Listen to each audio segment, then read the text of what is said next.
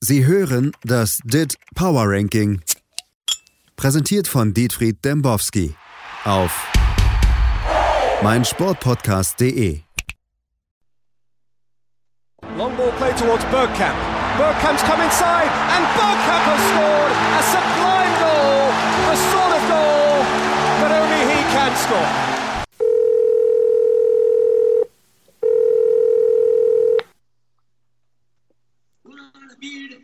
Dembowski hier, hallo? Thies hier, Herr Dembowski. Ah, wunderschöner Tag. Ich habe gerade dieses Bergkamp-Tor gesehen, Thies. Ja, ich auch. Ich auch. Ist das nicht ein tolles Tor gewesen?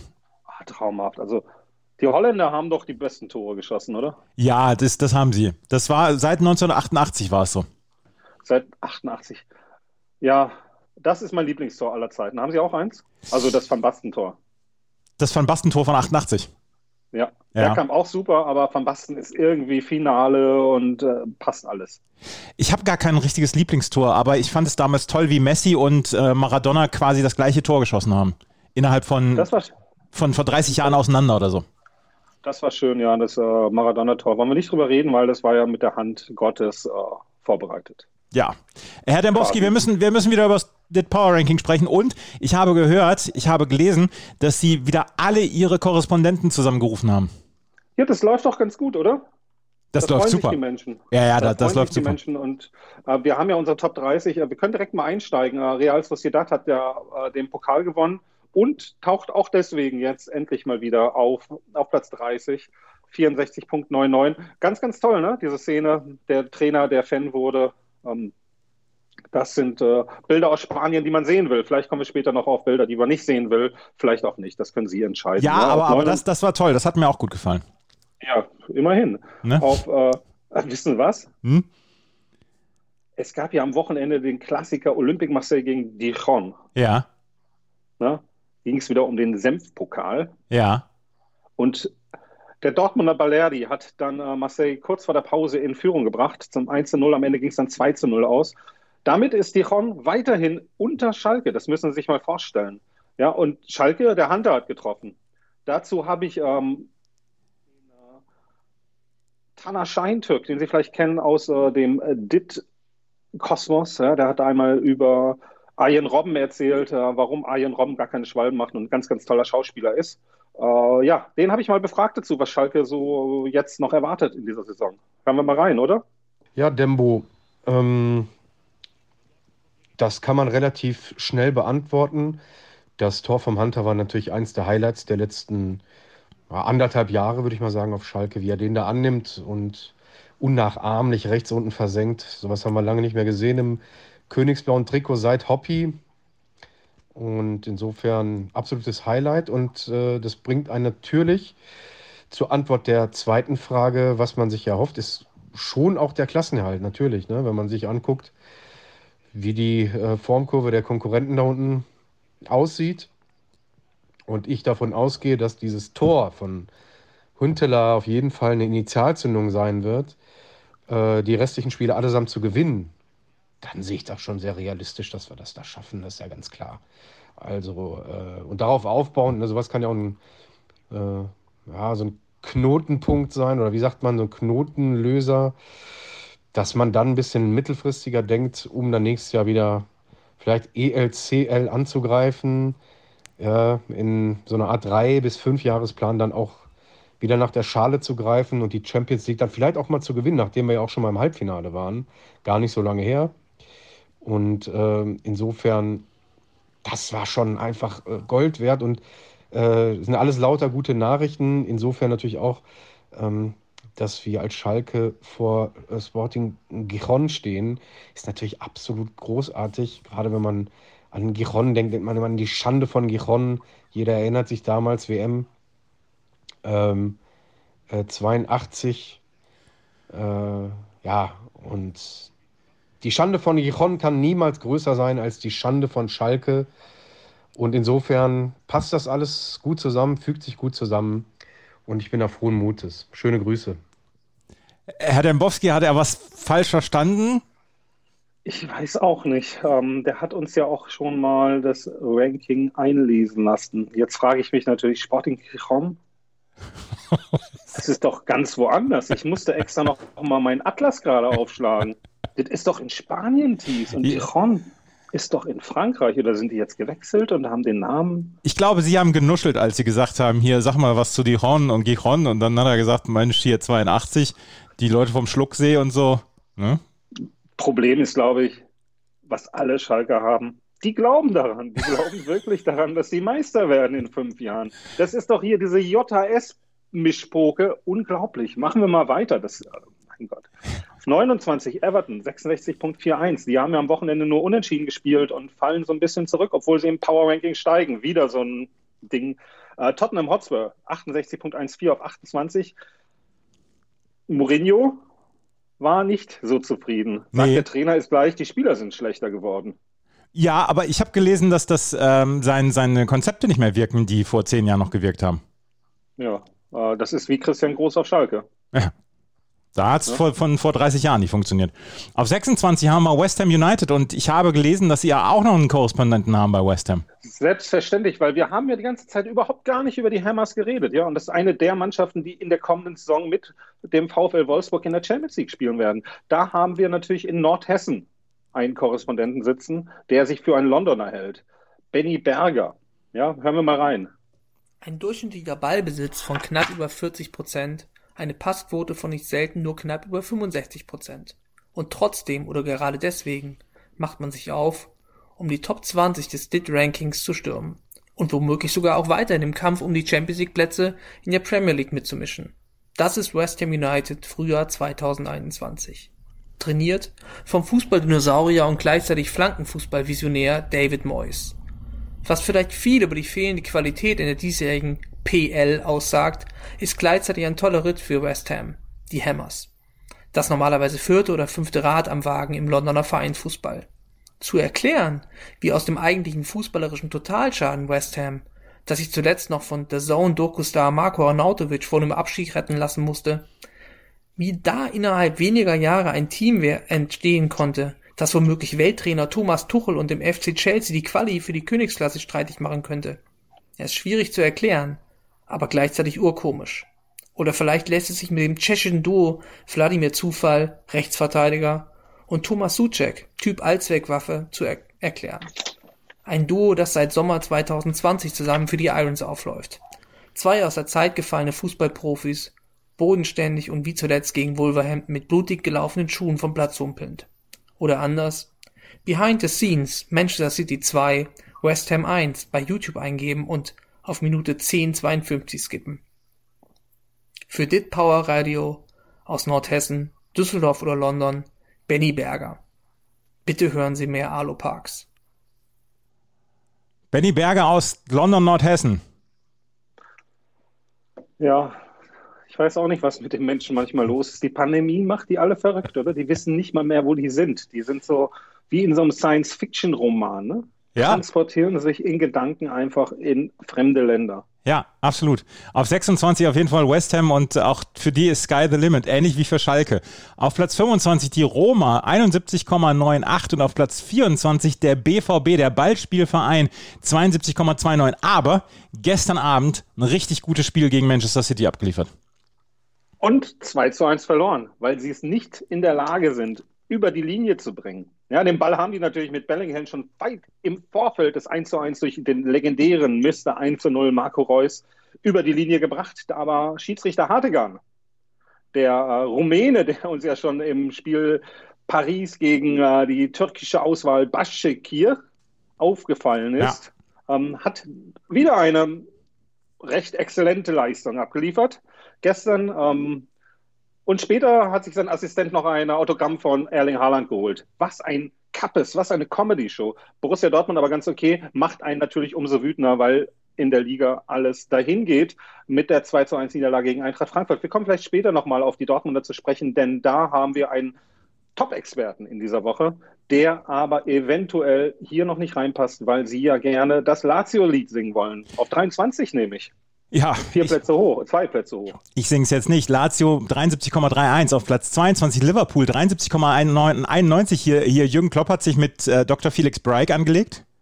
Ja, this is unfair, this is unfair, this is sad. Jürgen, ne? Das, Nervenkost das, das, das Nervenkostüm ist auch schon ein bisschen dünner geworden, oder? Flattert, ne? Da nimmt er den Navi Keter in der 42. Minute runter. Äh, ich weiß nicht, haben Sie das Spiel gesehen gestern? Nein, habe ich nicht gesehen.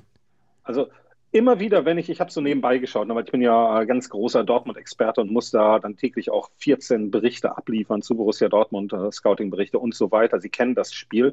Ähm, ja, sehe ich dieses Stadion, ne, das Estadio Alfredo Di, De Stefano, das ist für mich Pandemie pur.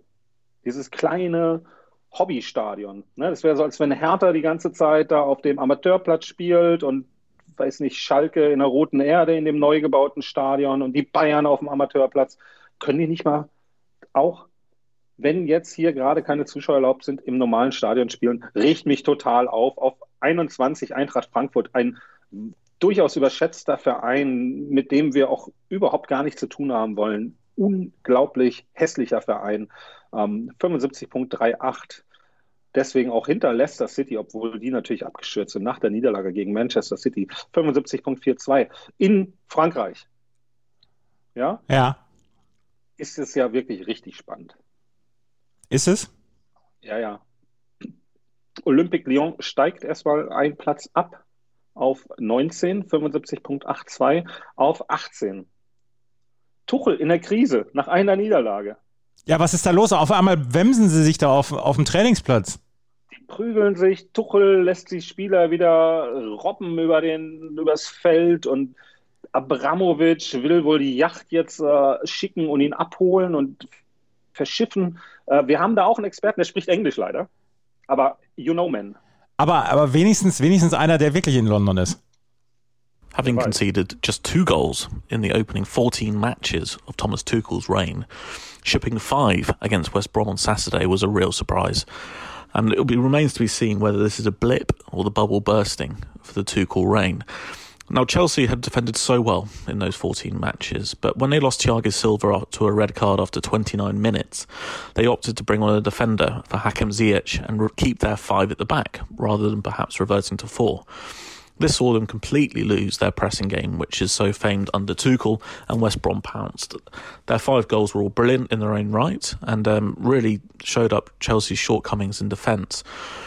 Thomas Tuchel afterwards said they have to learn from this ahead of Porto on Wednesday. But that game is now key for this reign because with Chelsea having kept that solidity and that sort of defensive assuredity since Tuchel replaced Lampard, they need to prove now that this was just a one-off. Uh, that match on Saturday, you know, it was a calamity of errors really. Timo Werner, another game without a goal, and then others, you know, they needed Mason Mount to come on at half-time for Pulisic to really give them that sort of fluidity in attack. Um, looking forward though, uh, they're only one point off fourth in the Premier League, and I think they'll still qualify for the Champions League at the end of the season. You know, they're already talking about, or behind the scenes at least, the need for a big striker. So they're looking at Lukaku or obviously Erling Haaland, just like everyone else in Europe. They need Champions League football, and I fully expect them to get there. However, they do need to bounce back from this and quick. It's interesting, there's reports of a bust up in training between the goalkeeper Kepa and Rudiger. Tuchel, you know, he's someone who might quite like this. He probably quite likes the sign that, you know, players care and there is a growing friction, but equally they need to get this ship back on track. The Porto game's huge. But with eight games left in the season, you know, Tuchel will be challenged, will be um, looking towards at least six wins from those eight games. Uh, I don't think Tuchel's job's in danger, not in the short term anyway. He signed an 18 month contract. He knows what Chelsea's all about. But he'll be looking for a response from his players and proof that this game against West Brom was just an ugly one off rather than a sign of decline. The ship must be righted. Ne? Der hat eine tolle Stimme ja. übrigens, ihr West Ham. Äh, Chelsea. Chelsea. Tom Hamilton ist es. Äh, ja, erstaunlich. Wir fangen mal, wir machen mal schnell weiter. Wir haben noch so viel. Ja. AS Monaco, ne? Kovac äh, gestern auch weitergekommen im Pokal 77.35 auf 17, 16. Losk. Tabellenführer in Frankreich hier nur auf 16, 77.60. 15 VfL Wolfsburg, wahrscheinlich Champions League Gewinner in dem Jahr 2022, 78.34. Sevilla, ja, lass Miranda wieder ganz weit vorne, 79.91 auf 14. 13 Milan, ne, 80.10, da habe ich gelesen, sogar in Italien mögen die Leute Milan wieder, seitdem Slatan dort spielt. Ja, Slatan, toll, toll. Slatan ist der allergrößte. Ja, ja, auf 12 äh, müssen wir demnächst mal wieder fragen, den Jonathan Jonsson. Äh, Paris stürzt nämlich ab, 82.21. Da wird äh, heute Abend ja noch eine Niederlage folgen gegen die Bayern auf 11 Napoli, 82.96. ganz, ganz wichtiges Spiel gegen Juventus jetzt. Ähm, Am Wochenende? glaube ich. Heute, glaube ich. Heute? Nachholspiel. Mhm. Ja. Pandemiebedingtes Nachholspiel. Auf 10 Manchester United. Einer der Vereine, die äh, Erling Haaland kaufen wollen. 84.69. Ähm, haben Sie in dieser Woche eigentlich die WU mitgebracht?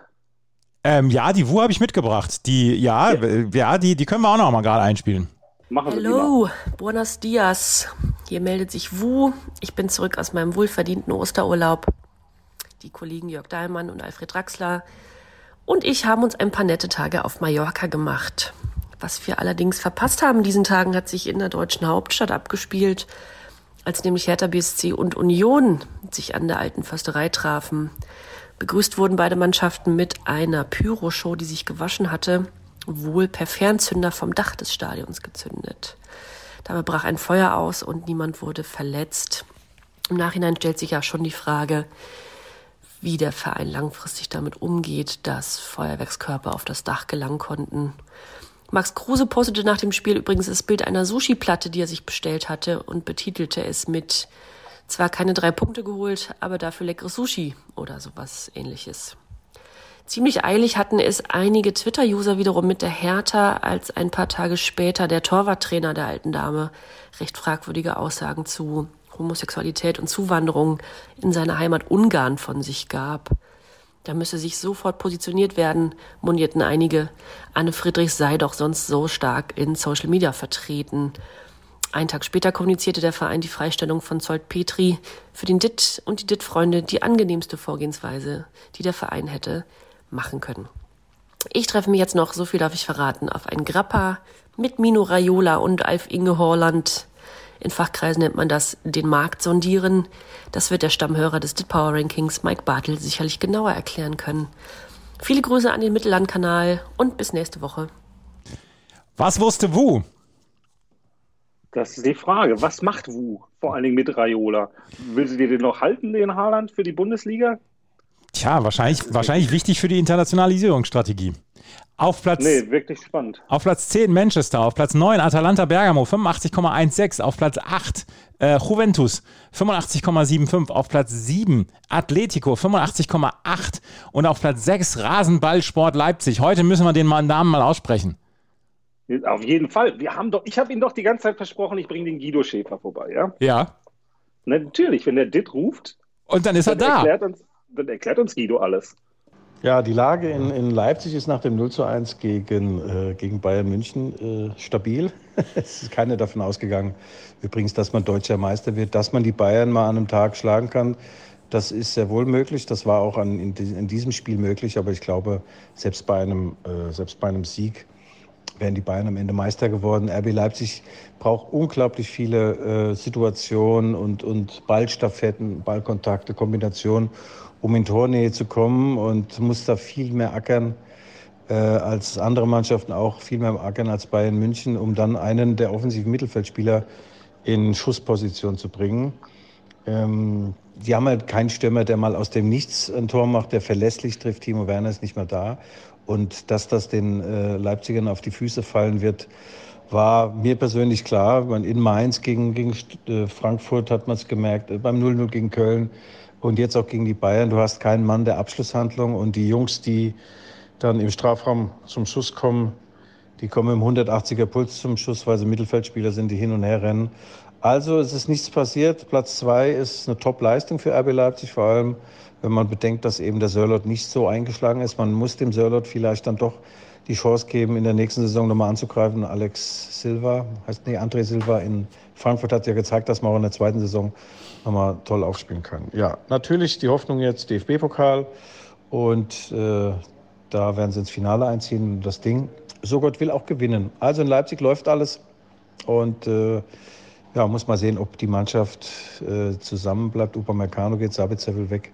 Nagelsmann steht auf jeder äh, Wunschliste. Ja, man wird sehen. Aber jammern auf hohem Niveau nach dem 0-1 gegen die Bayern. Alles ist da, wo es sein soll. Grüße. Grüße. Grüße auch von uns. Äh, Puls auf 180. Ich würde empfehlen, weniger Red Bull trinken. Dann klappt das auch mit dem Torabschluss.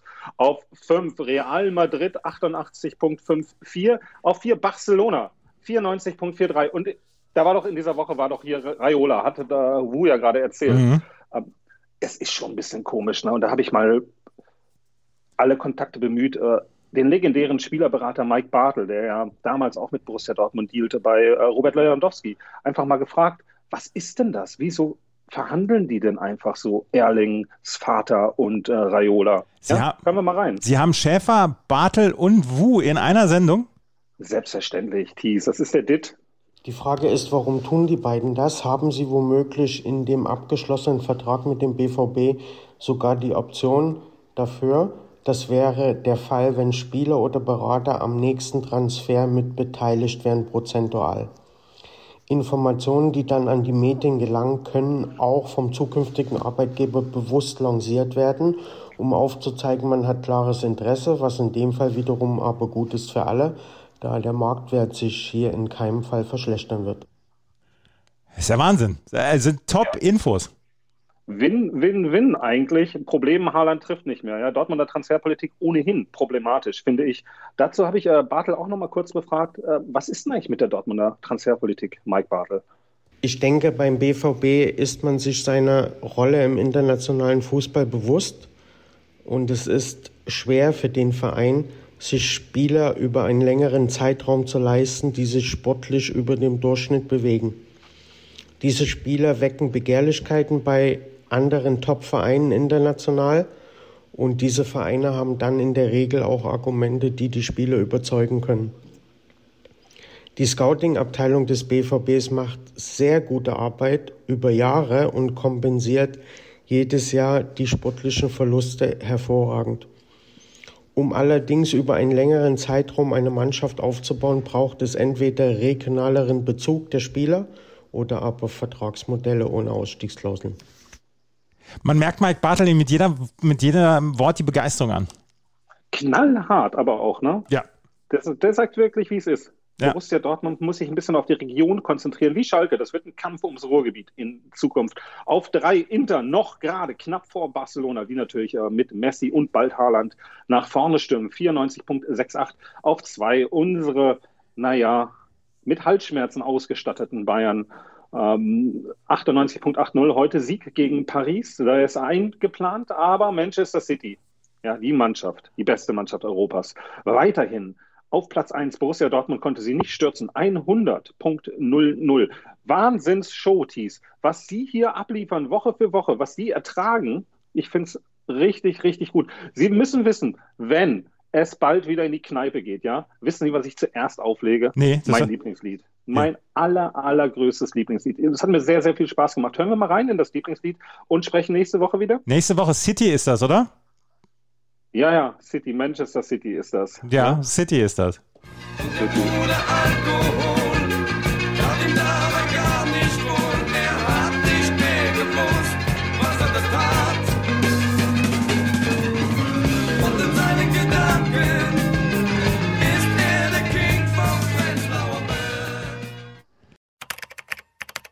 Sie hörten das DIT Power Ranking. Präsentiert von Dietfried Dembowski auf meinsportpodcast.de.